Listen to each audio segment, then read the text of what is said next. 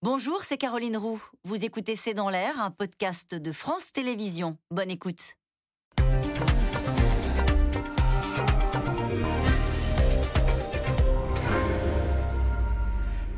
Bonsoir à toutes et à tous. Les non-vaccinés vont-ils se retrouver au banc de la société? À partir de lundi, 2 millions de salariés ne pourront plus aller au travail sans présenter leur passe sanitaire. De même dans les écoles, les élèves non vaccinés de plus de 12 ans seront renvoyés chez eux en cas de Covid dans la classe. Idem pour les activités sportives des plus de 12 ans passe sanitaire obligatoire pour aller au football ou à la natation à partir du 30 septembre. Bref, le pass sanitaire se généralise. Comment est-il accepté? Quel effet sur la vaccination, sur l'épidémie? Quelles conséquences sur l'économie? On sait que cet été, la fréquentation dans les cinémas a chuté. C'est le sujet de cette émission de ce C'est dans l'air, intitulée ce soir Vaccin Peut-on encore y échapper? Pour répondre à vos questions, nous avons le plaisir d'accueillir Patrick Pelou. Vous êtes médecin urgentiste au SAMU de Paris, président de l'Association des médecins urgentistes hospitaliers de France et auteur de Urgence de vivre. C'est aux éditions du Cherche Midi. Faiza Bossi, vous êtes médecin généraliste et vasculaire à Paris. Emmanuel Anison, grand reporter à l'Obs, spécialiste des mouvements contestataires vous aviez suivi le mouvement des Gilets jaunes, on s'en souvient, et maintenant vous vous intéressez à la mobilisation des anti-pass et anti-vax. Vous étiez cet après-midi parmi eux, vous nous raconterez. Et enfin, Emmanuel Dutaille, vous êtes rédacteur en chef du service économique et social à Europe 1 et vous animez chaque jour l'émission La France bouge. C'est de 13h à 14h. Merci à tous les quatre de participer à cette émission en direct. Patrick Pelou, on va commencer par regarder ce que la presse étrangère dit de la France et spécialement de notre passe sanitaire. Écoutez, c'est très élogieux. La, revue américaine Fortune parle d'un succès retentissant et Die Welt, le, magazine allemand, le, journal allemand, explique que le passe sanitaire a permis de briser la quatrième vague en France. Bien sûr, bien sûr, c'est sûr. Et je crois que euh, on est beaucoup euh, à penser que c'est plus intéressant d'avoir le pass sanitaire plutôt que d'avoir à l'esprit un nouveau confinement. Euh, c'est plus intéressant d'avoir un pass sanitaire que d'empêcher les enfants d'aller à l'école, que d'empêcher de vivre. Parce qu'on nous a finalement empêché de vivre quand il a fallu confiner pour les raisons qu'on connaît qui étaient nécessaires. Là maintenant, on a l'arme du vaccin qui nous protège et qui évite les maladies, notamment les maladies graves et les morts. Et il faut absolument justement valoriser ce pass. Et il y a une importance à ce vaccin. Quand on voit ce qui se passe aux Antilles, quand on voit ce qui se passe actuellement en Polynésie, qui sont des départements, des territoires français, c'est très grave. C'est très grave. Donc cette épidémie n'est pas terminée, contrairement à ce qu'on pourrait croire. Et donc c'est très bien que la presse étrangère salue justement. Il salue quoi?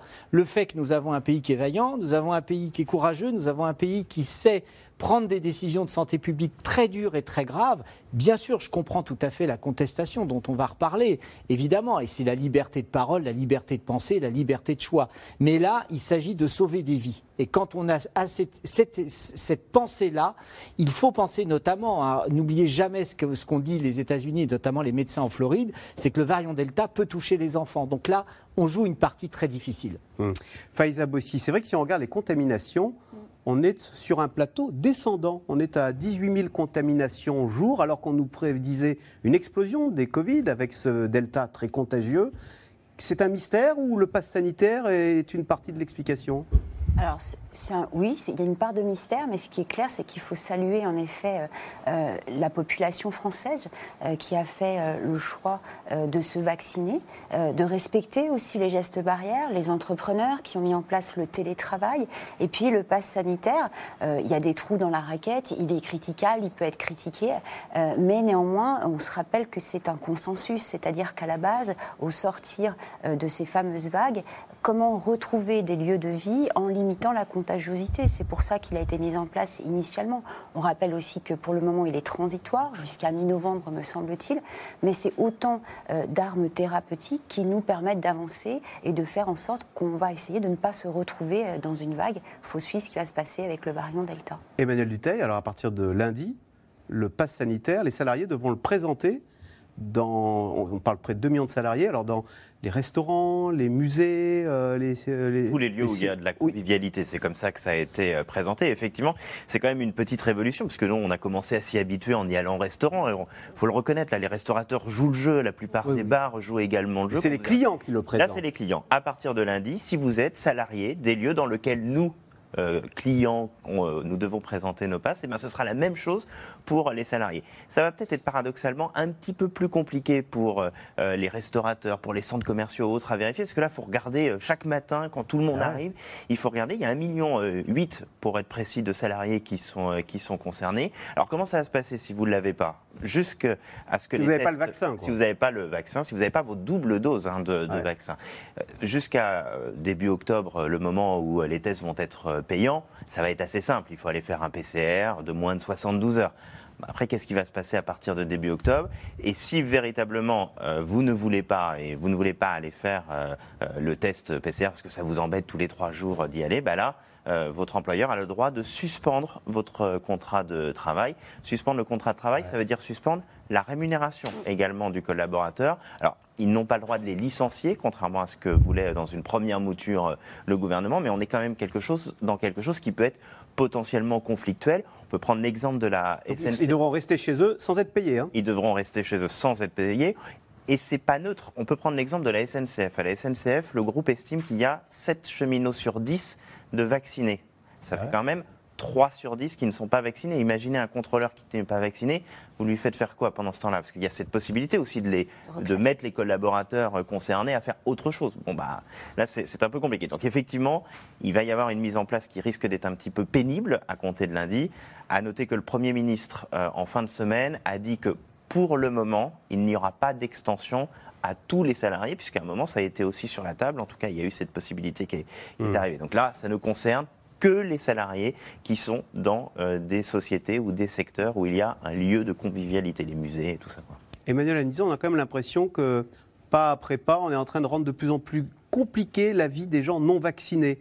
Alors voilà, il y a 2 millions de salariés, bah, ils, vont voir leur contrat suspendu. Les enfants, on l'a dit, euh, les non vaccinés en cas de Covid, allez hop, vous rentrez chez vous, on, on, travaillera contre vaccinés. Euh, la vie va devenir difficile dans ce pays quand on ne sera pas vacciné du Covid? Bah, va devenir effectivement de plus en plus difficile par étapes. Et, euh, et aujourd'hui, les gens, en fait, euh, essaient de contourner encore. Euh, alors, euh, on fait effectivement d'abord, il y a les autotests, les, les, les tests antigéniques. Et puis, il ils y a. Sont gratuits, mais... Ils sont gratuits, mais qui ne vont pas le rester. Voilà. il y a aussi, bah, là, par exemple, à la, manifestation, je rejoignais un gilet jaune que je connaissais. Je dis, bah, tu peux pas aller en terrasse. Il m'a dit, mais si, parce que j'ai le QR code du copain. Ah. Voilà, donc les QR codes, c'est On se refile les QR codes se refile on se les refile. Euh, Parce que le restaurateur n'est pas tenu de vérifier que c'est bien vous, euh, le nom qui est indiqué. Il n'a pas le droit de contrôle d'identité. Il ne le fait pas. Donc aujourd'hui, c'est pas qu'il ne le fait pas, c'est qu'il n'a pas, pas, le droit. Il n'a pas le droit de le faire. Donc il n'y a pas de contrôle d'identité. Donc aujourd'hui, il y a un gros trafic de QR code euh, parce qu'après, une fois qu'on a la date de naissance et que c'est à peu près crédible, ça colle. Il y a aussi encore des, des adresses qu'on se refile sous le, sous le manteau qui sont complaisantes et qui euh, permettent encore de, venir, de, vivre sans euh, des restaurants, des cafés. Euh, enfin, il faut, il faut se mettre en hors la loi. Mais il faut se mettre hors la loi, exactement. Donc, pour l'instant, pour l'instant, des gens essaient des, des, des, solutions un peu alternatives et de filouter, mais on sent bien qu'au fur et à mesure, évidemment, que, que, que l'étau, va se resserrer. Et là, tout à l'heure, une kiné me disait, ben moi, je vais fermer mon cabinet. Parce qu'elle ne veut pas se faire vacciner. Parce qu'elle ne veut pas se faire vacciner.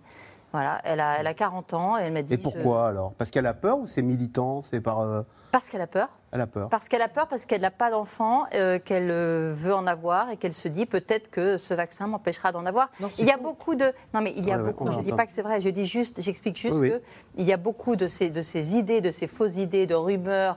Euh, et les réseaux sociaux pour ça sont, sont vraiment un nid à, à, effet trompeur en fait. Mais du coup, beaucoup de gens. Enfin, ce qui explique que ces dernières personnes ne se font pas vacciner. Aussi, beaucoup d'entre elles ont simplement peur en fait.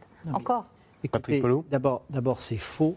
ça, n'entraîne rien sur la fécondation. C'est faux. Oui, oui, mais Emmanuel Anison ne faisait que d'accord, mais on est, traduire, répéter ce qu'on lui. Elle a, elle a, tout à fait raison, et c'est comme ça que je le prends, évidemment. Mais nous sommes à une émission prestigieuse et de grande écoute. Vous êtes d'accord Et donc, on peut pas, on peut pas laisser passer des, des, des fausses nouvelles comme ça. C'est totalement faux. Ça n'entraîne rien sur la stérilité. Deuxièmement, nous avons fait avec le SAMU de Paris, il y a quatre jours, un, jeune, 38 ans, qui ne voulait pas se faire vacciner, qui est décédé.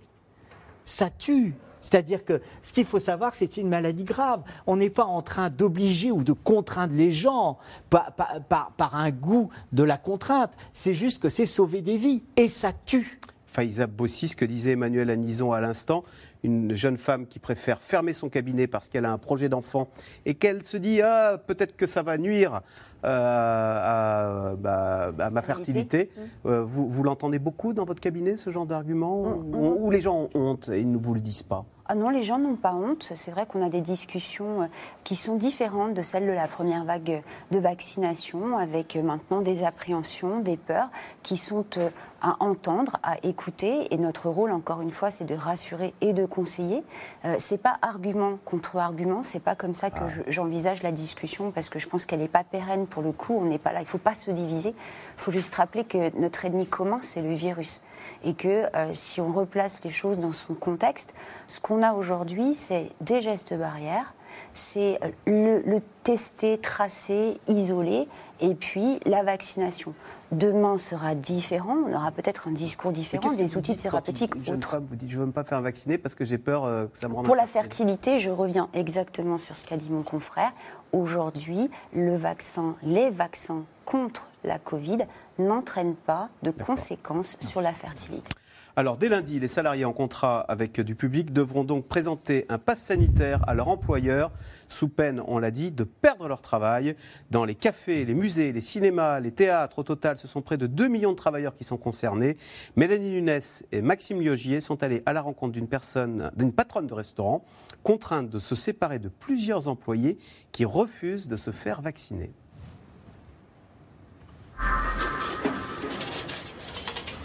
Deux ans que Thomas travaille dans ce restaurant. Lui est contre le pass sanitaire, contre le vaccin, mais il y a quelques jours, il a dû se résoudre à se faire vacciner. Bah, en fait, je l'ai fait plus par obligation que par conviction, quoi, on va dire. Parce que euh, bah, je dois payer mes factures, euh, j'ai un loyer à payer. Impossible de se reconvertir dans un autre secteur en si peu de temps au moins j'ai pu répondre aux attentes de mes, de mes patrons, quoi, qui sont un peu dans l'obligation aussi de leur côté, parce que euh, à la base ils voulaient nous laisser le choix. Mais, euh, ils, sont, euh, aussi doivent respecter les lois, comme tout le monde. Car dans trois jours, tous ces salariés devront présenter un pass sanitaire pour travailler. La patronne de l'établissement fait le tour de ses équipes. Bonjour Thomas. Bonjour Delphine. Je fais un point sur les passes sanitaires. Est-ce que tu as rempli le tableau Excel Oui, bien sûr, comme demandé. Le vaccin, une contrainte pour ses employés. Deux cuisiniers ont déjà démissionné ces derniers jours et deux autres serveurs partiront ce week-end. Ceux qui ont décidé de ne pas se faire vacciner, euh, je leur propose une rupture conventionnelle parce que je ne souhaite pas rentrer en conflit avec mes salariés. Aujourd'hui, notre métier est en carence de personnel et que je dois me séparer de bons éléments, d'éléments qui sont anciens, euh, parce qu'il y a le refus de la vaccination. Donc on n'a déjà pas assez de salariés et on est en plus obligé de se séparer de salariés indispensables à l'entreprise. Au total, 1,8 million de professionnels devront présenter un pass sanitaire dès lundi, soit une preuve de vaccination, soit un test de moins de 72 heures pour conserver leurs emplois.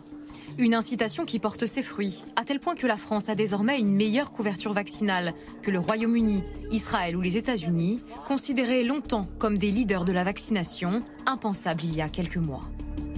Aujourd'hui, 71,3% de la population française a reçu au moins une dose, 63,3% une vaccination complète.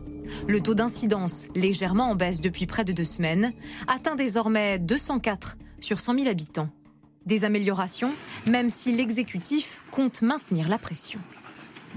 Ce passe, vous le savez, ne peut être prolongé au-delà du 15 novembre, sans quoi il nous faudrait un nouveau texte de loi qui serait à nouveau débattu au Parlement. Je ne dis pas que ça ne peut pas arriver, ça pourrait arriver si le Covid ne disparaissait pas de nos vies dans les trois prochains mois. Pour les soignants, le vaccin sera nécessaire pour travailler, avec une première dose exigée dès le 15 septembre. Ça va bien Ça a été la nuit Dans cette EHPAD, seuls 30% de l'équipe était vaccinée avant l'annonce de son obligation. Petit cachet. Ouvrez la bouche. Dans nos collègues, il y, a, enfin, il y a beaucoup de pour, beaucoup de contre. On n'est pas toutes du même avis. Donc on en discute beaucoup. Réunion, entretien, tout a été organisé par la directrice pour convaincre ses agents. On sur des contrôles aléatoires. Donc c'est bon ici au niveau de ce secteur-là. On ne sera pas en difficulté pour le 15 septembre. Bonjour mesdames. Bonjour. Étage après étage, elle prend le temps de dialoguer. Alors du coup, pourquoi vous vouliez attendre euh, avant de vous faire vacciner? Bah, J'avais un peu d'appréhension sur le vaccin, je suis, bah, je suis honnête, j'attendais un peu. Et, euh, mais j'étais pas contre du tout, hein, mais je me laissais un peu le temps en fait. En fait, vous nous laissez, vous nous laissiez être des cobayes. Alors pour le moment, on est plutôt satisfait du résultat parce qu'une dizaine de professionnels encore hésitants sur 370, c'est vraiment peu, donc on est assez content. Ça prouve que les démarches qu'on a enclenchées depuis très longtemps finalement, ça a amené les uns et les autres à faire leur cheminement, tout doucement, mais sûrement. À quelques jours de la rentrée, pas de passe sanitaire obligatoire pour les enseignants. Le ministre de l'Éducation met en avant le bon pourcentage de vaccinés. On s'achemine vraisemblablement vers 90 à 95% des professeurs vaccinés. Nous préférons beaucoup, de beaucoup être dans une situation avec euh, plus de 90% et peut-être 95% et même davantage des personnes vaccinées sur la base de volontariat plutôt que d'avoir créé euh, toute une série de, polémiques euh, autour de l'obligation vaccinale. Autres bons élèves, les policiers. 70% sont totalement vaccinés, mais leur ministre a déjà prévenu. Il pourrait rendre obligatoire le vaccin si ce taux n'atteignait pas 90%. Alors, question à téléspectateur Emmanuel Duteil. Quelles sanctions pour les salariés qui ne présentent pas leur passe sanitaire? Le garçon de café qui arrive lundi matin, il dit patron, je ne l'ai pas. Alors là, logiquement, il n'a pas le droit de travailler, même si on sait que ça va prendre un petit peu de temps, deux, trois jours au démarrage pour essayer de se, mettre en place. Il ne peut pas rester logiquement euh, travailler. Son contrat de travail au bout de trois jours peut être suspendu et donc sa rémunération peut être euh, suspendue. Là, c'est très clair et la loi euh, là-dessus ne laisse pas de doute. Il ne, sera pas possible de travailler si on est avec euh, du public dans des lieux de convivialité, si euh, on n'a pas la double vaccination ou si on ne présente pas un test PCR de moins de 72 heures. Faïza Bossi, vous intervenez, vous, en médecine du travail.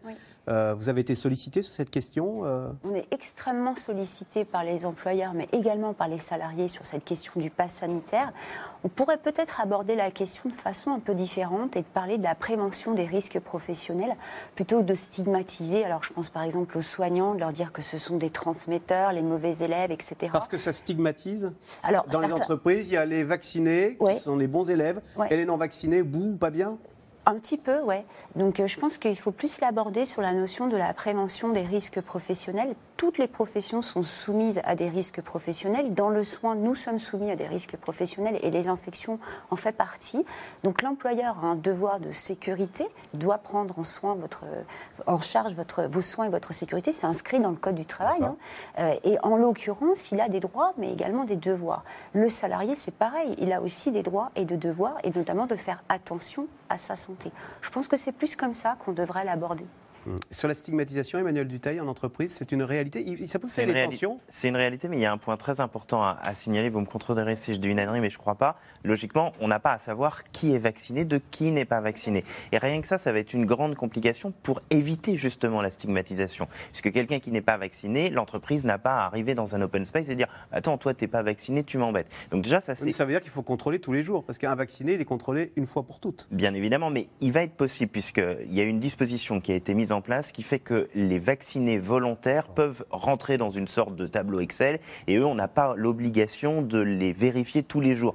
À l'inverse, c'est vrai que celui qui se fait vérifier tous les jours, on peut se dire que a priori, c'est quelqu'un qui n'est pas un petit vacciné. Pour les... mais, mais, il y a une stigmatisation, vous avez raison, et c'est vraiment quelque chose qui inquiète les DRH du côté des grosses entreprises qui ont des divisions de médecine du travail très performantes, où généralement la santé d'entreprise est plutôt considérée comme sûre, y compris par les personnes. Là, ça se passe plutôt pas trop mal. Patrick Pelou, chez les soignants, est-ce que le, taux euh, de vaccination a augmenté et, que fait-on du résidu de ceux qui refusent mordicus de se faire vacciner? Vous en avez dans, dans chaque service, il y en a Point d'interrogation? Très peu, mais c'est souvent ceux qui sont déjà un peu dans la contestation systématique euh, de l'exercice de l'état actuel de la science. D'accord? Donc euh, il y a, y a vraiment. Ceux qui contestent tout? Contestent assez souvent tout. Et alors on en fait quoi? On arrive à les convaincre. Il, faut du temps, mais on arrive à les convaincre et c'est souvent aussi ceux qui n'ont pas été en contact direct avec des malades. Parce que plus ah. vous allez, eh oui, Plus vous allez dans des services qui ont été en contact des malades qui étaient bien portants, qui avaient quelques facteurs de comorbidité et qui se sont retrouvés euh, dans le cercueil au bout de quelques jours, là, les personnels ont bien compris. Mais euh, on ne peut pas avoir de discours par rapport à la santé. On ne peut pas avoir un discours euh, dont vous avez fait quelques émissions sur les infections nosocomiales, c'est-à-dire les infections que l'on attrape à l'hôpital et que souvent maladroitement et bien involontairement le personnel transmet, et puis dire là, finalement, ça ne compte pas. Oui, il y a eu des contaminations, notamment dans les EHPAD, parce que on a transmis euh, le virus à, plein de gens. Il ne faut, faut, pas oublier ça. N'oubliez pas, là, on est confortable à parler de ce qui se passe en Hexagone, mais je réinsiste sur ce qui se passe aux Antilles, en Polynésie, hein, où vous avez une surmortalité importante avec une population qui n'a pas voulu se vacciner. Ils on, est par, on est avec une base de 20% de gens qui veulent se faire vacciner. Et là, maintenant, tout le monde pleure parce que c'est un véritable, un véritable drame là-bas. Et c'est, nos compatriotes. C'est, les c'est nos compatriotes. Donc, vous voyez, c'est pas stigmatiser. Je ne crois pas qu'on stigmatise. C'est juste protéger les gens, sauver des vies et éviter que l'épidémie continue. C'est ça l'enjeu. Il n'y a pas d'autre enjeu. Alors, Faiza Boussi, jeudi, c'est la rentrée scolaire. Il faut imaginer des élèves de 30 par classe, à la cantine, dans les cours de récréation, qui se font la bise. Est-ce que c'est l'une des membres du conseil scientifique qui craint 50 000 contaminations jour chez les enfants? Est-ce qu'on n'a pas là euh, une bombe qui va à déflagration euh, dans, avec la, rentrée scolaire qui se prépare C'est difficile à dire. D'abord, il faut dichotomiser les tranches d'âge. Il y a les adolescents et puis il y, a, les petits. Alors, les moins de 12 ans ne sont pas vaccinés. Et de 12 à 18 ans, il n'y en a que 60% qui sont. Enfin, c'est beaucoup, ah, mais. C'est beaucoup. Bon, ah, qui ont su une dose. C'est beaucoup. C'est beaucoup. C'est beaucoup, il faut, le, beaucoup. Ah faut le reconnaître. Quand on compare à, ce qui se passe dans le reste du monde, euh, la France est quand même assez exemplaire là-dessus. Et euh, de nombreux parents, puisqu'on en a en sorte de vaccination, viennent avec leurs enfants, on en discuté en amont. Mais c'est vrai que euh, la population infantile et adolescente n'est pas la priorité, à mon sens, par rapport à la population adulte, et encore plus la population adulte vulnérable, qui doit véritablement se tourner vers, euh, vers cet outil thérapeutique dont, on peut disposer. Est-ce qu'il n'y a pas le risque, euh, en attrapant le Covid, elle le rapporte à la maison, tout simplement? Oui, en effet, oui, bien sûr. Euh, et, c'est souvent ce qui motive d'ailleurs les familles à vacciner leurs enfants, c'est-à-dire qu'ils disent très clairement c'est un moyen de retrouver du lien social avec des, de la famille plus vulnérable. C'est facile de vacciner les enfants? Les parents disent autant pour moi, ça m'est égal. Pour mon enfant, euh, rassurez-moi, docteur, il n'y a aucun risque C'est quelque chose que vous entendez? Alors, aucun risque. On ne peut pas dire aux gens qu'il n'y a aucun risque euh, pour toute thérapeutique. Les, parents arrivent déjà convaincus en centre de vaccination. Le travail est déjà fait. Donc, euh, on n'a pas vraiment à, discuter ou à convaincre un peu plus parce que les gens en centre de vaccination viennent déjà convaincus. Après, bien sûr, s'il y a d'autres interrogations, on rassure. Emmanuel Anison, ça c'est un, sujet brûlant pour les, les anti-vax, comme on les appelle. C'est le Télégramme hein, qui titrait La vaccination des enfants hantise des manifestants. Alors, à moi, vous pouvez me faire ce que vous voulez, mais vous ne toucherez pas à mes enfants. C'est un leitmotiv, c'est même un socle commun en fait, parce qu'il y a des gens très très différents dans les manifestations entre les anti-pass et les anti-vax, on en parlera plus tard, mais le socle commun, c'est vous ne piquerez pas nos enfants. Ah. Et là, les, pancartes sont, euh, sont vraiment absolument partout. Et, euh, et c'est vrai que c'est le sujet qui à la fois peut radicaliser ceux qui sont déjà en manif et éventuellement euh, faire venir d'autres personnes. C'est-à-dire que si on avançait sur ce terrain de la vaccination des moins de 12 ans, ça pourrait faire réagir plus de gens. Patrick euh, Pelou, euh, on voit que les enseignants, on a entendu Jean-Michel Blanquer, est une tranche particulièrement vaccinée Pourquoi? Parce que par nature, ce sont des gens qui sont pro-science D'abord, je pense que c'est des gens qui sont extrêmement responsables et, et par leur fonction d'enseignant, il y a quand même une culture par rapport à la science. Voilà. voilà. Donc ils savent très bien. Mais juste en, un mot, le, le, le, vaccin, euh, si vous prenez par exemple le vaccin euh, contre la polio, il y a plus de cas de poliomyélite. D'accord? Voilà, où c'est des cas importés, mais il n'y en a plus parce qu'on vaccine. Si vous enlevez le vaccin de la poliomyélite, vous allez voir, l'épidémie, elle va repartir. Bon. Donc elle prendra du temps, mais elle repartira. Donc on a cette chance-là. Et je pense que les enseignants sont vraiment dans un domaine euh, culturel et, pour protéger à la fois les enfants, pour se protéger eux-mêmes. Et je pense que justement ce que, ce que dit le ministre est, juste. Il ne faut pas oublier qu'en plus de ça, au moment de l'épidémie, on a beaucoup montré ce qui se passait dans les écoles. Donc il y a eu une adhésion collective probablement à des mesures de santé publique de la part des enseignants. Et il faut le saluer, parce que ça prouve que contrairement à ce qu'on pensait, hein, quand euh, on a fait le confinement, on pensait qu'on ne le, le ferait pas. Il y a eu une adhésion collective au confinement. Après, il y a eu le port du masque. Vous n'avez pas eu de manifestation sur le port du masque. Et ça, je pense que justement, ce qui se passe là, quelque part, vous êtes mieux placé que moi pour en parler, mais quelque part, on sait qu'il y a l'élection présidentielle dans neuf mois, on sait combien cette épidémie a marqué l'élection présidentielle aux États-Unis, et il n'y a pas de raison que ça ne se passe pas comme ça en France. Hein. Mmh. Même si, Patrick Pelou, on est au variant Delta, qui représente 98% hein, du Covid en France. On ne veut pas être oiseau de, malheur, mais qui nous dit qu'il n'y aura pas un prochain variant? Il y en, aura. Il y en aura. et qui nous dit que le vaccin sera efficace cette fois-ci eh contre ben- le prochain variant? Eh bien, on ne sait pas. Mais il y, a une chose qui est importante. Ça, c'est le scénario noir, ça. Oui. Un nouveau variant contagieux, et cette fois-ci avec un vaccin qui ne marcherait plus. C'est la crainte, c'est-à-dire que tout l'enjeu, c'est que le virus va vite, c'est une course contre la montre, et ce qu'on veut, c'est casser la chaîne de contamination. Pourquoi? Pour aussi éviter d'avoir des variants. Plus on va avoir un variant qui s'éloigne de la souche originelle, et plus ça va être une problématique. Donc, euh, casser la chaîne de la contamination, c'est ce qu'on répète par les gestes barrières, euh, par, euh, euh, par les tests, par la vaccination et d'autres thérapeutiques à venir. C'est rien d'autre de ce qu'on dit depuis le début, en fait. En attendant, Emmanuel Duteil, l'Europe était souvent montrée comme le continent qui avait très mal géré cette épidémie de Covid. Quand on voit qu'aujourd'hui, les pays les plus vaccinés au monde euh, ce sont les pays européens. Et parmi les pays européens, Cocorico, écoutez, c'est rare hein, que la presse étrangère nous salue.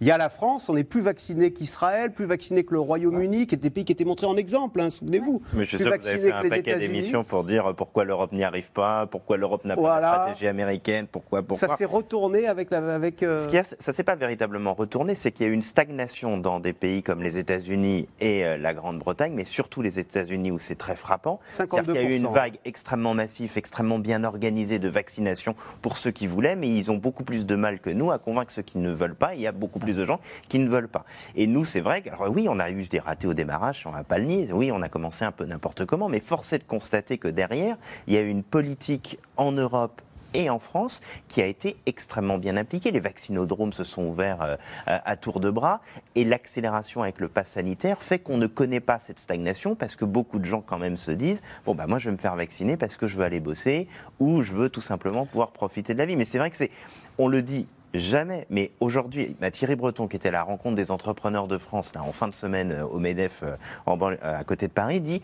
euh, on va avoir des surplus de doses aujourd'hui. Ah C'est-à-dire que, imaginez, il y a quelques mois, on en était à les compter, à, ne pas savoir si on arriverait à vacciner tout le monde. Donc oui, l'Europe, sur ce coup-là, a réussi quelque chose d'assez impressionnant.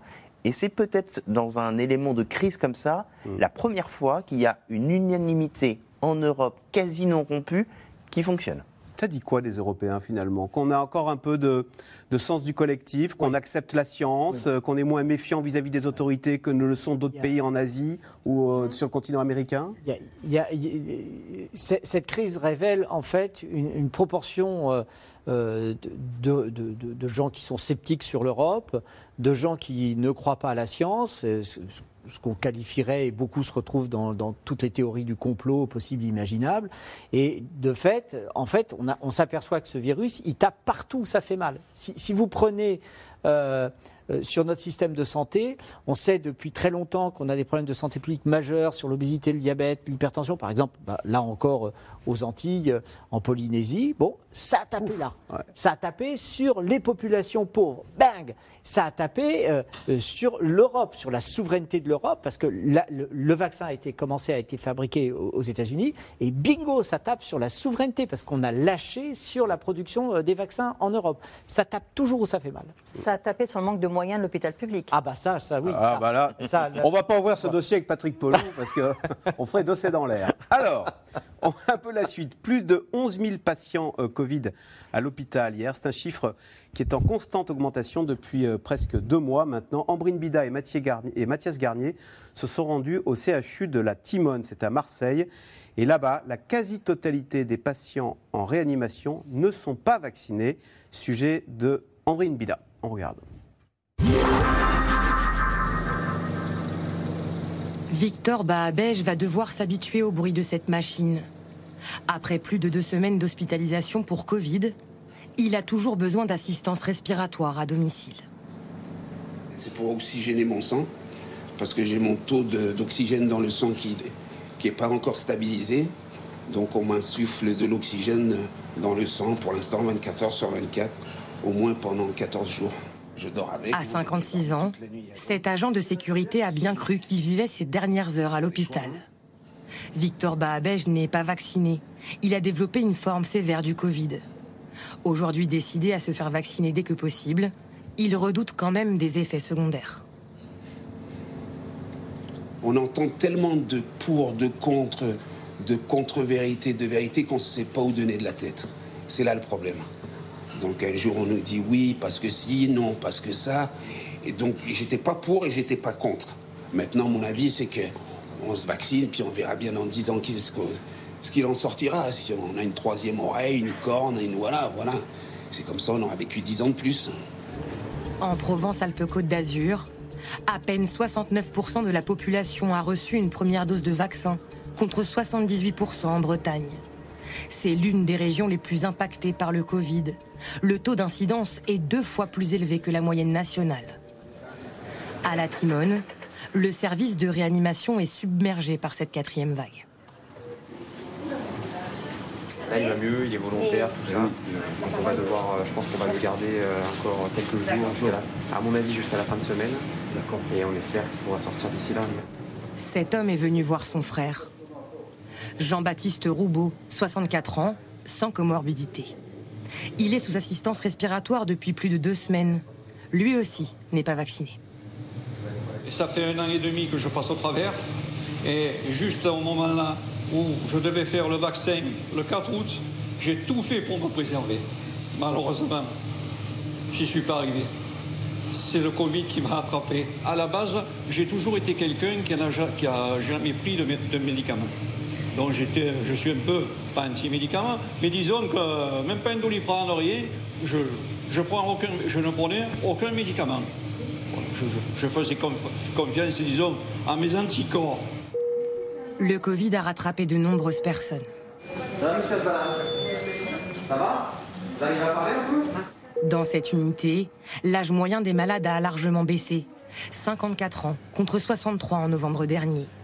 Sur 150 patients Covid depuis janvier, un seul était vacciné, mais son cycle de vaccination n'était pas terminé. Un constat inquiétant pour les soignants qui craignent une saturation de leur service au mois de septembre. On soigne les gens de la même manière, quel que soit le statut vaccinal.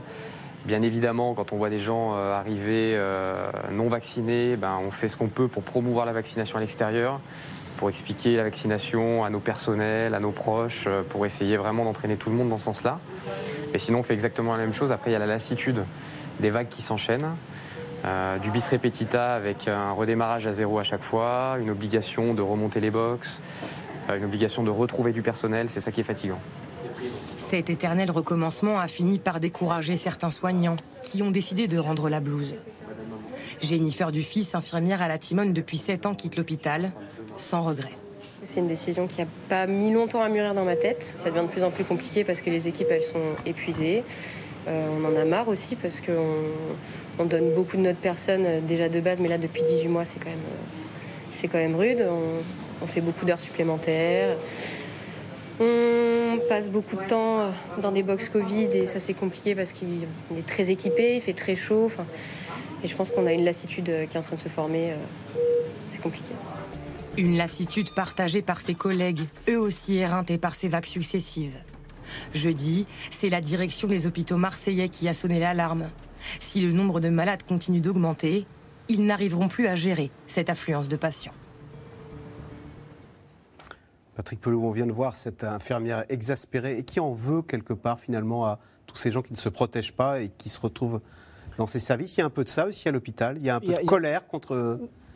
Non, il n'y a, pas. Non, non, c'est pas de la colère. C'est juste que euh, on, est fatigué, même sur les, médias, la, télé, quand on, dit aux gens, on, met notre cœur sur la table, nos tripes, notre conscience professionnelle, pour dire aux gens, il faut vous faire vacciner. Et quand en fait et de fait, on est appelé, nous, avec les équipes du SAMU, à des domiciles pour prendre en charge des malades qui sont graves et qui vous disent, j'ai pas voulu me faire vacciner. Et puis d'un coup, ils, nous disent, mais je veux, maintenant, je veux bien être vacciné, mais c'est trop tard. Ils sont malades. voyez, c'est pour ça que c'est. Le profil a changé d'ailleurs des gens que vous Le profil a changé, oui, il a changé. Ils sont beaucoup plus jeunes. Ah oui, ils sont beaucoup. Et donc ils se pensaient intouchables. Parce qu'ils se pensaient intouchables. Le variant Delta touche beaucoup plus les jeunes.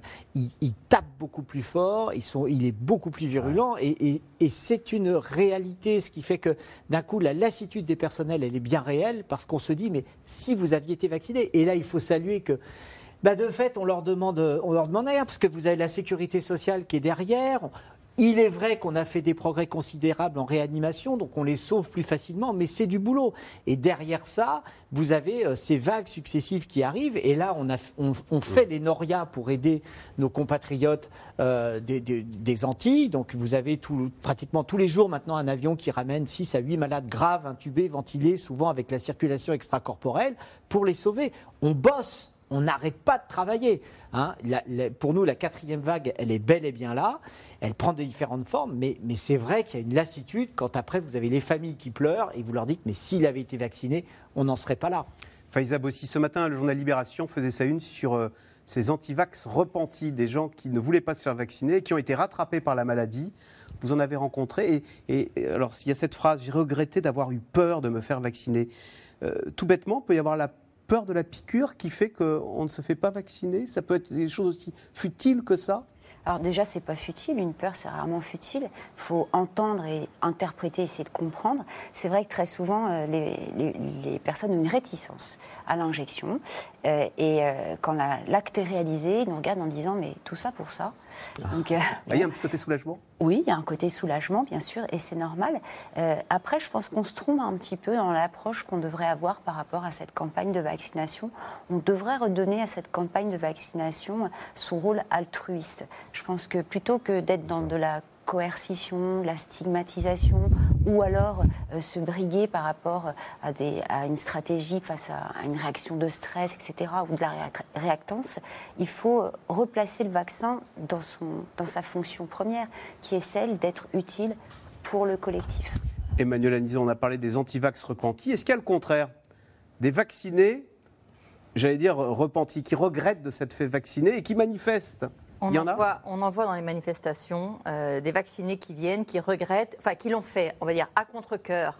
Euh, parce qu'il a fallu travailler, parce que, et donc qui viennent néanmoins pour dire j'ai été vacciné mais je ne suis pas d'accord, et aussi des vaccinés qui viennent parce qu'il y a eu des effets secondaires, parce qu'il y en a quand même, euh, et il y a tout d'ailleurs toute, euh, toute une campagne de, de, désinformation, de propagande autour de ces effets secondaires qui est très, très importante sur Internet et, euh, et dans les manifestations. Alors vous qui les connaissez bien, hein, ces gens qui refusent le vaccin ou le pass sanitaire, question téléspectateurs, avec un vaccin Pasteur, donc français, les réticences auraient-elles été moindres chez les Français? Euh, avec un vaccin sans ARN. Ah, c'est ça qui fait peur. Parce que c'est ça qui fait peur. Vaccin avec ARN, ce n'est pas un vaccin. Voilà, pour. Euh, pour euh, c'est la, nouveauté. la, la nouveauté. C'est là qu'est l'inconnu, c'est là qu'est la peur. Et donc, pour, pour pas mal de ces réfractaires, si on avait eu un vaccin un peu classique, oui, certaines, une certaine frange de population se serait fait vacciner. Après, il reste aussi une frange de population qui elle-même est réfractaire à la vaccination à la base et, qui, euh, et puis plus largement, il y a cette, euh, ce, cette, ce, manque de confiance, cette défiance vis-à-vis de ceux qui imposent ce vaccin, donc euh, des élites, de l'État, du pouvoir, de là où il vient, voilà le vaccin ARN. C'est vrai qu'on aurait dû le baptiser peut-être autrement. Ça fait presque un peu peur, ces trois lettres-là. ARN. Mais pas du tout. C'est surprenant cette réaction parce que si vous vous rappelez bien, on a eu une problématique à la réalisation du vaccin AstraZeneca, qui n'est pas qui n'est pas un vaccin ARN. messager et qui se rapproche peu ou prou euh, d'un vaccin euh, contre le tétanos, par exemple. Et on a eu beaucoup, beaucoup de difficultés à la réalisation de cette vaccination. Donc je ne sais pas si c'est ARN messager, si c'est vaccin tout court qui enclenche de la peur. Sur ce vaccin Pasteur, on, l'attend pour quand? Pour après l'épidémie? Je dis ça avec un peu d'ironie, euh, Emmanuel Duteil. Oui, mais moi je crois que l'épidémie, je ne suis pas médecin, mais elle va durer assez longtemps et qu'on aura besoin de campagnes de revaccination. Donc le vaccin de Sanofi va arriver. Il va arriver d'ici à la fin de l'année. Ils n'ont pas encore terminé euh, les phases de test parce que c'est assez compliqué à faire puisque c'est plus compliqué une fois qu'il y a déjà des vaccins dans le monde pour essayer d'avoir des, patients qui viennent euh, euh, se faire tester des, cobayes hein, pour participer au test. Mais ils vont y arriver. Il y aura un vaccin français. Sera-t-il plus ou moins efficace versus le vaccin Pfizer ou Moderna, ça pour le moment on ne le sait pas.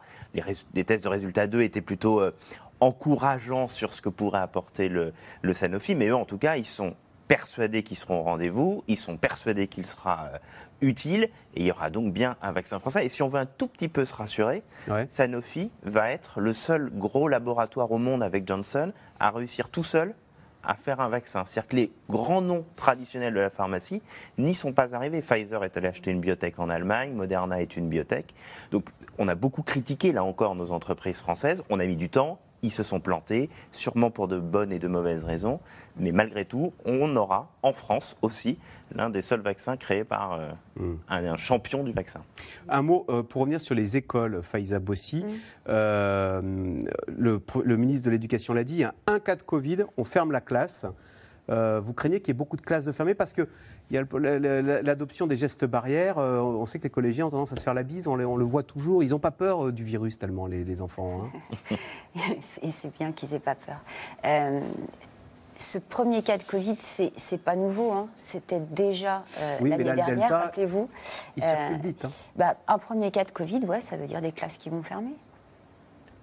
Beaucoup de classes qui vont fermer, c'est possible.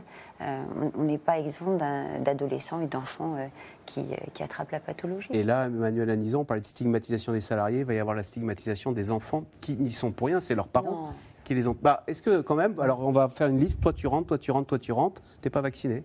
Non. Non. Pour l'instant, c'est comme ça que ça va se passer dans les faits. pas le cas, mais la prochaine étape pourrait effectivement, si vraiment euh, il y a trop de Covid, de classes fermées, on peut très bien imaginer qu'on arrive à, j'imagine, à une vaccination des plus jeunes. Euh, oui, ça, ça arrivera. Pour moi, à des moins de 12 ans. Oui, oui, ça sera, ça sera, on va, bien sûr. Et, ça risque d'arriver. Je vous dis, les alertes qui arrivent par euh, les infectiologues et, le monde de la pédiatrie, notamment en, Floride, soulignent cela. à l'hôpital Necker où je travaille, les il y a les moins de 12 ans qui sont hospitalisés Il y en a quelques-uns, notamment ce qui inquiète à l'heure actuelle, c'est les, femmes enceintes qui ont accouché et qui ont le Covid et qui ont transmis le Covid aux nouveau-nés. Ça, c'est très inquiétant.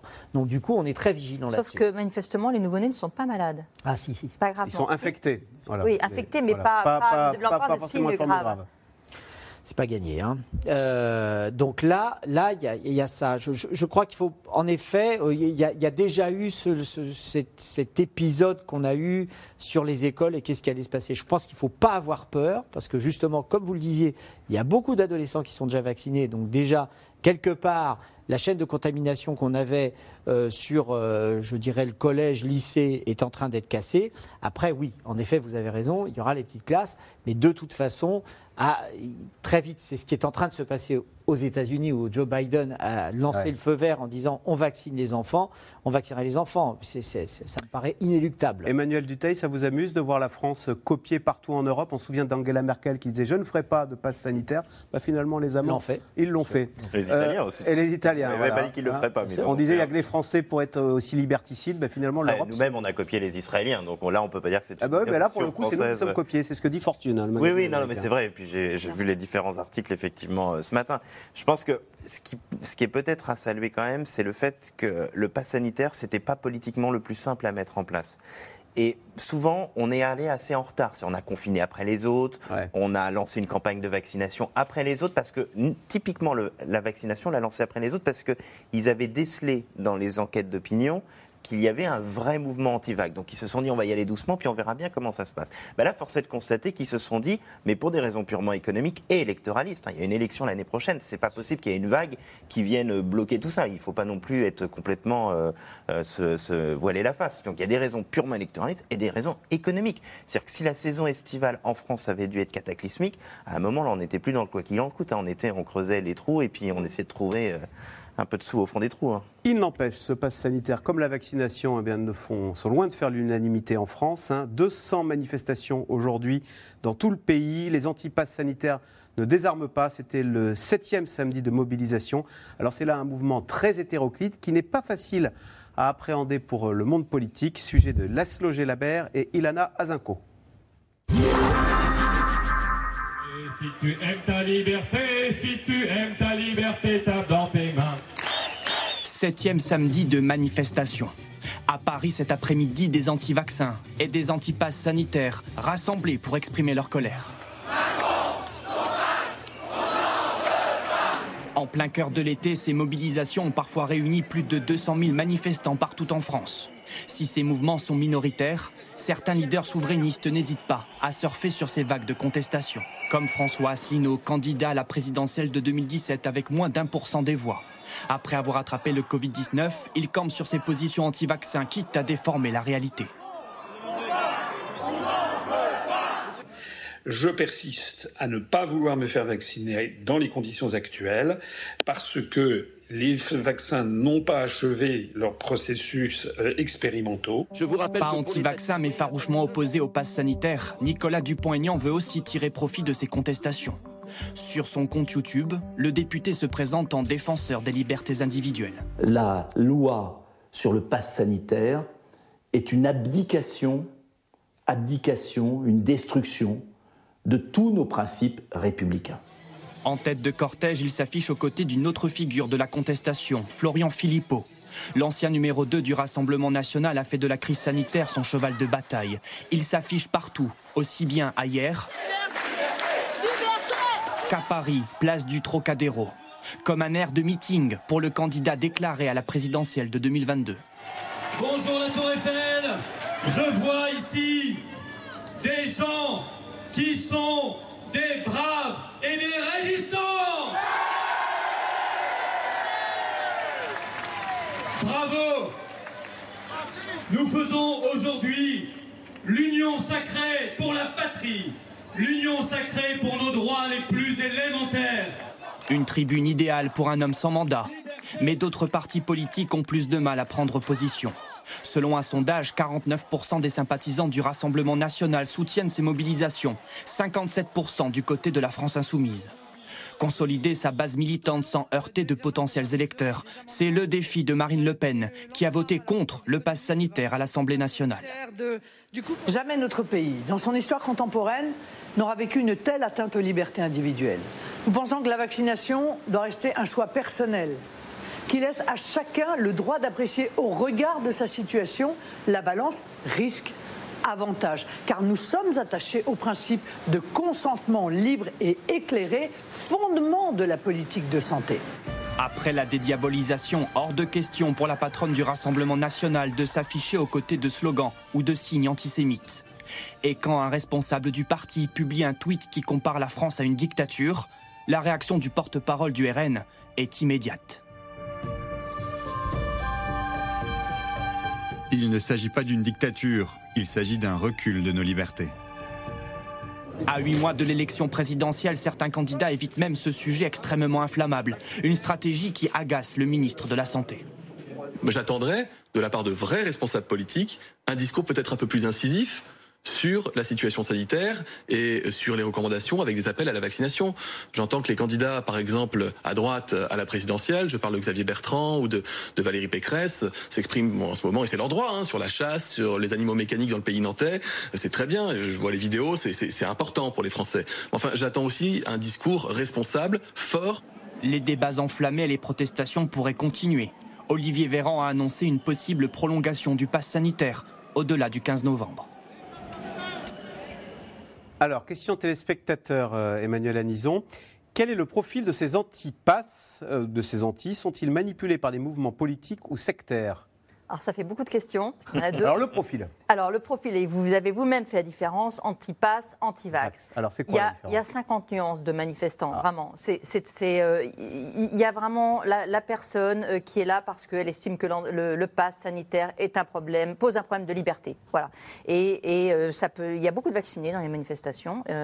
voilà. Et, et, bon, il y a aussi celui qui gilet jaune, qui parce qu'il a déjà lutté contre le gouvernement actuel est là parce qu'il estime que de toute façon tout ce qui vient d'en haut est mauvais et que euh, et qu'on est dans une dictature et que donc il faut continuer à lutter. Il y a euh, celui qui euh, a peur de ce vaccin. il y en a beaucoup dans ces manifestations encore une fois. des vraiment des gens lambda qui là étaient là pour la première fois, primo manifestants qui ont peur parce que c'est un vaccin avec ARN, parce que c'est un, parce qu'il y a tous ces inconnus sur euh, néanmoins euh, euh, le fait qu'il a été fait assez rapidement, enfin toutes ces questions qu'on connaît, et ils, ont peur pour eux, pour leur santé par rapport à ce vaccin. Sans être anti-vaccin à la base, ils ont été vaccinés, ils ont vacciné leurs enfants, mais ils ont peur pour, sur ce vaccin. Et puis, il y a une frange, alors là, pour le coup, on va dire plus complotiste, qui, elle, euh, diffuse euh, tout un discours beaucoup plus, euh, évidemment. Alors, vous dites, vous m'avez donné l'expression, vous dites, ils ne parlent pas de pandémie, ces gens-là, ils parlent de. Pandémie. Alors, c'est quoi la pandémie Alors, la pandémie, c'est une pandémie qui a été planifiée.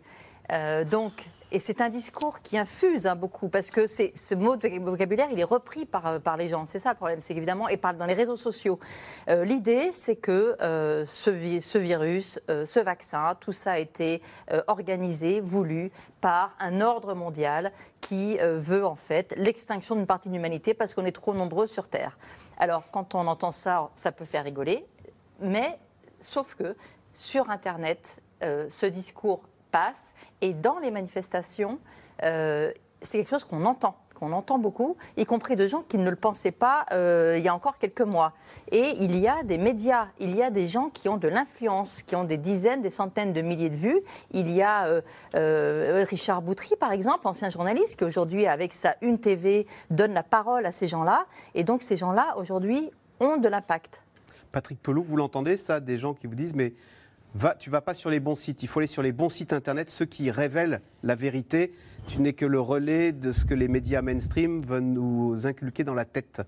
C'est euh, avec cette épidémie, en fait, on est en train d'essayer de, comprendre le fonctionnement de cette mobilisation par les réseaux sociaux. Et en fait, un peu le procès des réseaux sociaux?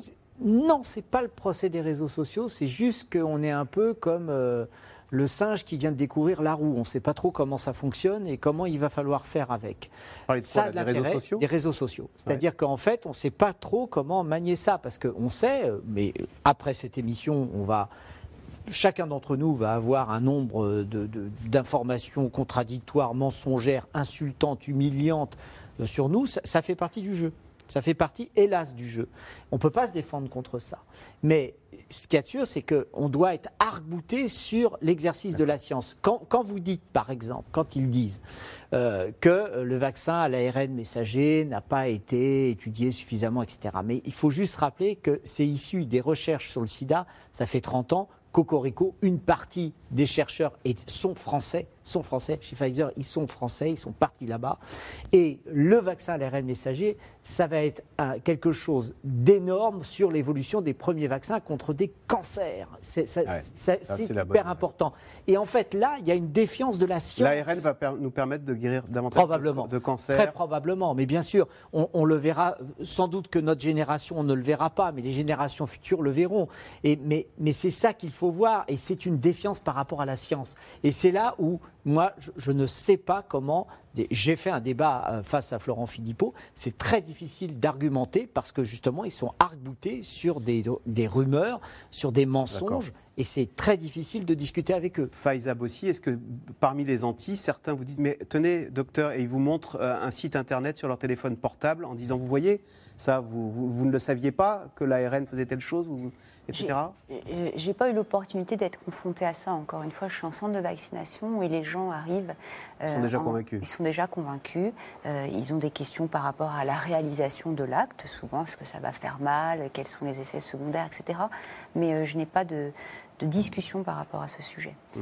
après, je suis intimement persuadée que voilà, il faut prendre une décision loin de toute émotion par rapport à sa propre santé ne pas insulter les anti. Emmanuel Anison, euh, c'est le Figaro qui dit le mouvement anti-pass sanitaire ne concerne pas que les classes populaires.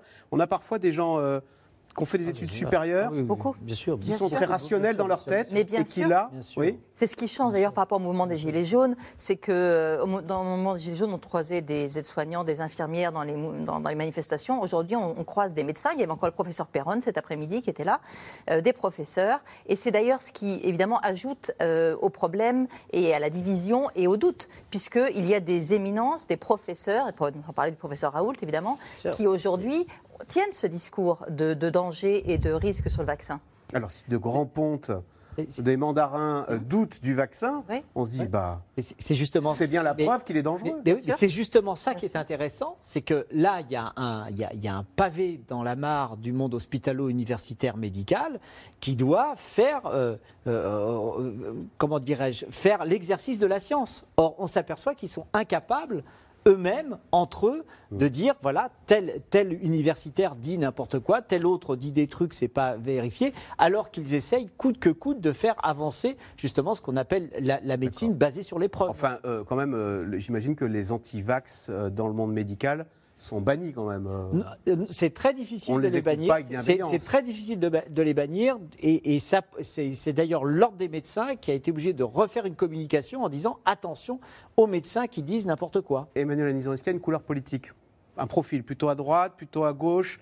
Euh, On sait que dans les manifestations des Gilets jaunes, à la fin, il y a toujours des casseurs ou des, des mouvements euh, d'extrême, des antifas qui se faufilaient. Dans le mouvement des Gilets jaunes, c'est plutôt l'extrême gauche qui a fini par prendre le pouvoir. On va dire que là, sur ces manifestations, c'est plutôt l'extrême droite euh, qui est. D'ailleurs, on voit très peu France, la France Insoumise ou euh, des mouvements de ce genre dans les manifestations. En revanche, quand même, il y a aussi toute une mouvance naturopathe qui, elle, n'est pas d'extrême droite, mais qui estime que, que qui se bat pour d'autres raisons. Et puis, moi, j'ai croisé cet après-midi, il y avait des profs qui me disaient qu'ils étaient de gauche, euh, euh, tout simplement. Voilà. Donc il y a une majorité, je pense, de droite et d'extrême droite.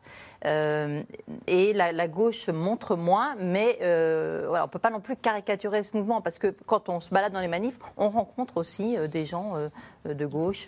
D'ailleurs, sociologiquement. D'ailleurs, ces deux femmes avaient voté Macron. je ne sais pas qu'il est de gauche, hein, mais en tout cas, je veux dire, voilà, aux dernières élections, et elles n'auraient pas voté Le Pen. Patrick Polo Mais il ne s'agit pas de les stigmatiser ou d'être contre eux. On, est avec eux. D'ailleurs, quand ils tombent malades, on les soigne. C'est juste de leur dire que ce qu'ils disent euh, remet en cause leur propre santé et leur sécurité. C'est tout. Il n'y a rien contre eux. Ce n'est pas, pas un bloc contre un autre. C'est juste dire qu'ils comprennent qu'il y a une épidémie qui dure encore, qui va encore durer longtemps, et que ce vaccin et que ces mesures qui sont prises, c'est pour les protéger le monde politique a quand même du mal, hein, on l'a dit, à appréhender ce mouvement.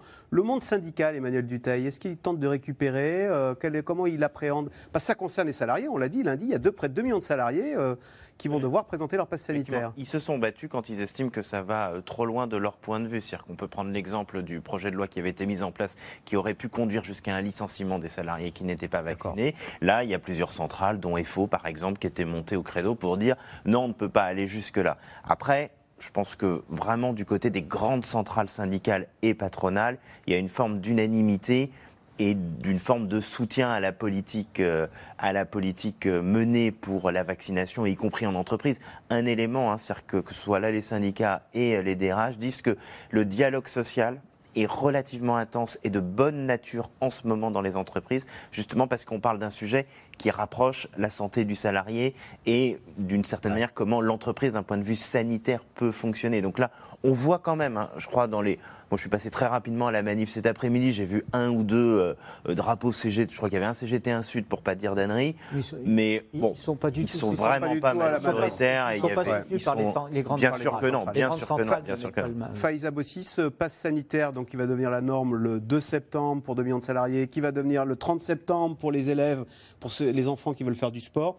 Est-ce que ça, est-ce que ça pousse à la vaccination? Est-ce que le carnet de vaccination est, plein pour le mois de septembre? Ou est-ce que bah, ça commence à se tasser L'effet Macron du 12 juillet, c'est mousse? C'est une pression sociale, c'est indéniable.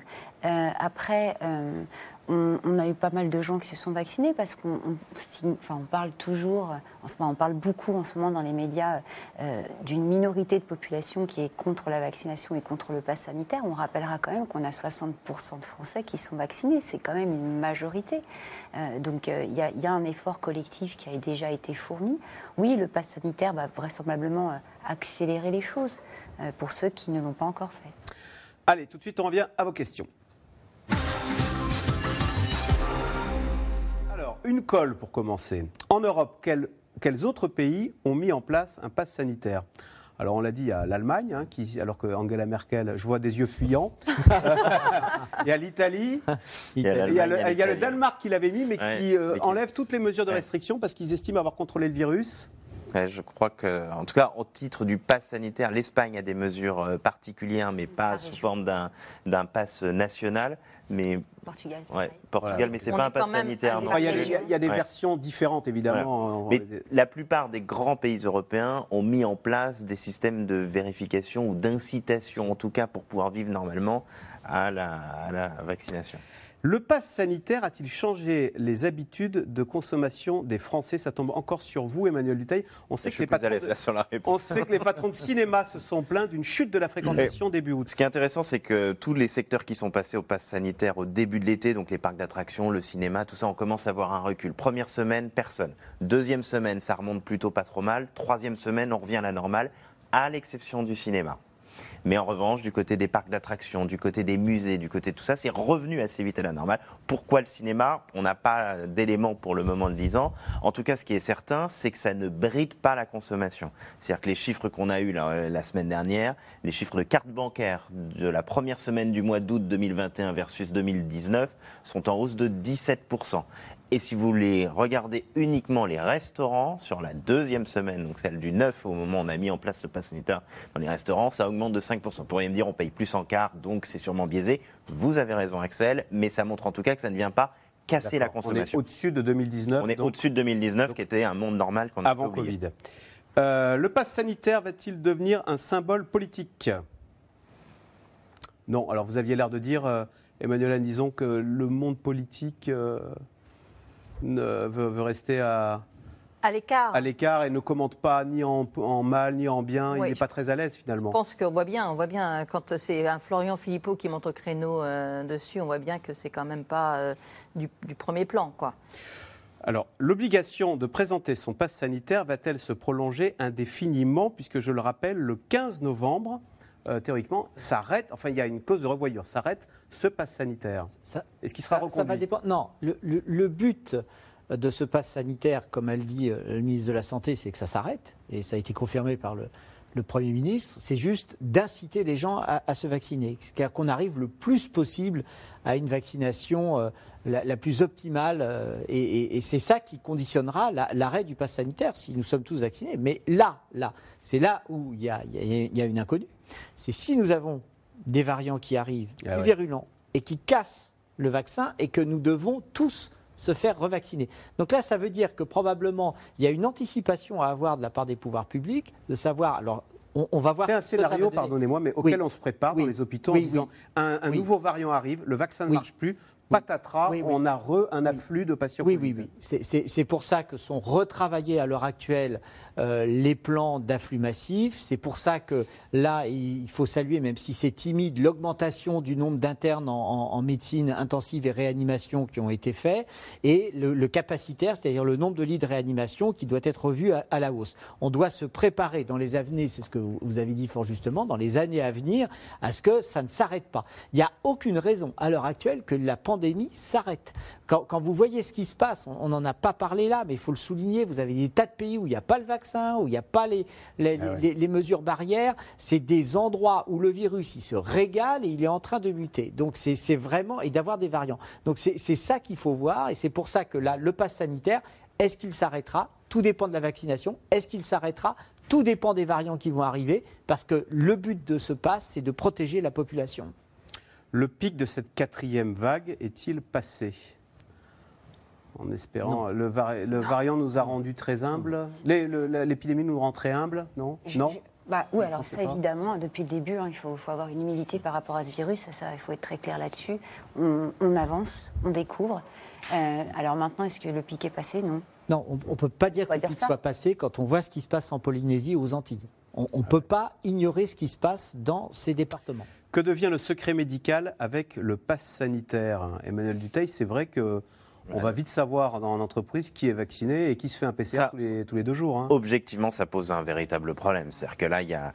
Mais on voit bien avec la CNIL, hein, qui est notre gendarme des libertés, était un petit peu embêté au démarrage de la mise en place de ce pass sanitaire pour ces raisons. Logiquement, nous n'avons pas à savoir, typiquement sur ce plateau, on n'a pas à savoir qui est vacciné euh, versus, euh, versus l'autre. Et objectivement, si quelqu'un se fait contrôler euh, quasiment chaque jour en arrivant à l'entreprise, c'est facile de voir qu'il n'a pas été vacciné. Donc euh, là, il y, a une petite évolution, un petit conflit éthique, comme vous dites euh, très justement, qui, peut poser euh, un petit problème, ça c'est certain. On ne peut pas assurer que les données personnelles soient sécurisées totalement. Retrouve-t-on beaucoup de gilets jaunes dans les manifestations anti-pass et anti-vax, Emmanuel Anison? Alors, on en retrouve numériquement, ils sont minoritaires, semble-t-il. En revanche, ils sont beaucoup dans les organisations encore. Euh, ils se retrouvent en bande d'ailleurs, c'est des, des, copains, euh, ah oui, on est copains de gilets. Ils se connaissent tous, bien sûr. Ah ils ne portent plus le gilet jaune pour la plupart d'entre eux, maintenant ils sont citoyens en colère. Euh, c'est ça le nouveau nom, citoyens en colère Citoyens, oui, citoyens en colère, oui. mais voilà, aujourd'hui, les, sur les quatre manifestations organisées à Paris, trois étaient organisées par des ex-gilets jaunes.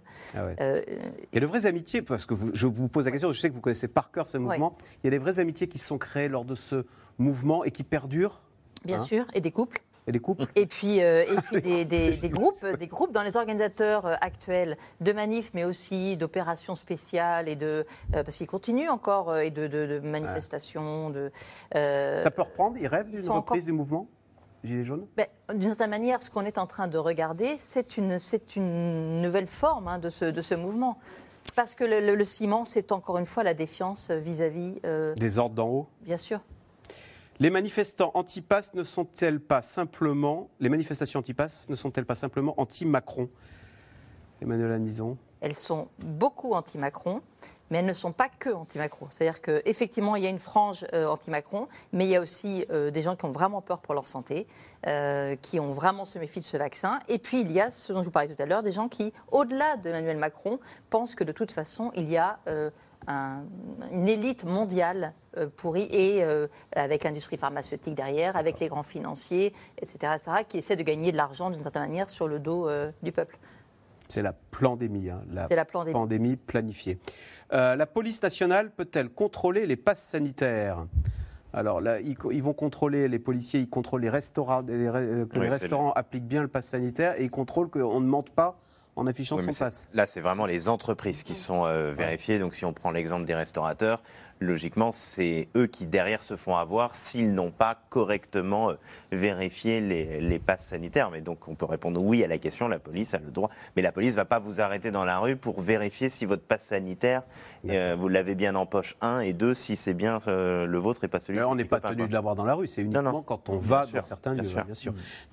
quand les tests seront payants le nombre de vaccinés ne va-t-il pas augmenter bah, alors ça, euh, tant que ça vaut quoi 50 euros un test PCR Oui, il faut, juste 70. Voilà. 70. c'est ce que facturent les labos à l'assurance maladie. 36 un antigénique. Il faut, juste signaler que nous sommes un pays privilégié parce que personne n'a payé tous ces tests. Hein. Tout a été gratuit. Alors qu'à l'étranger, ah, ils sont payants. Tout était payant.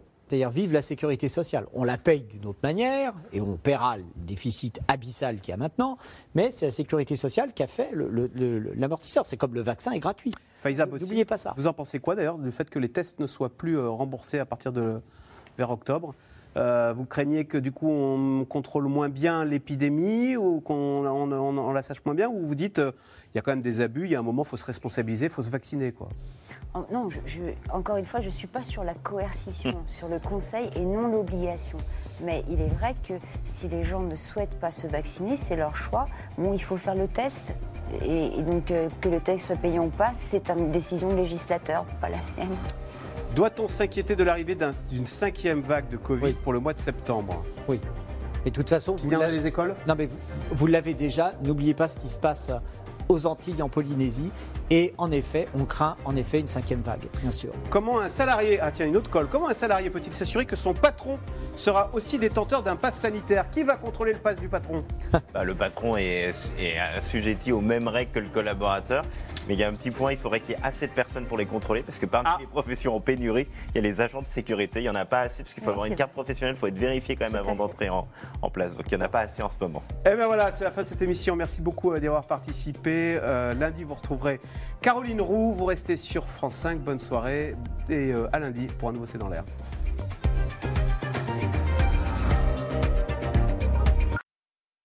C'était C'est dans l'air, un podcast de France Télévisions. Alors s'il vous a plu, n'hésitez pas à vous abonner. Vous pouvez également retrouver les replays de C'est dans l'air en vidéo sur France.tv.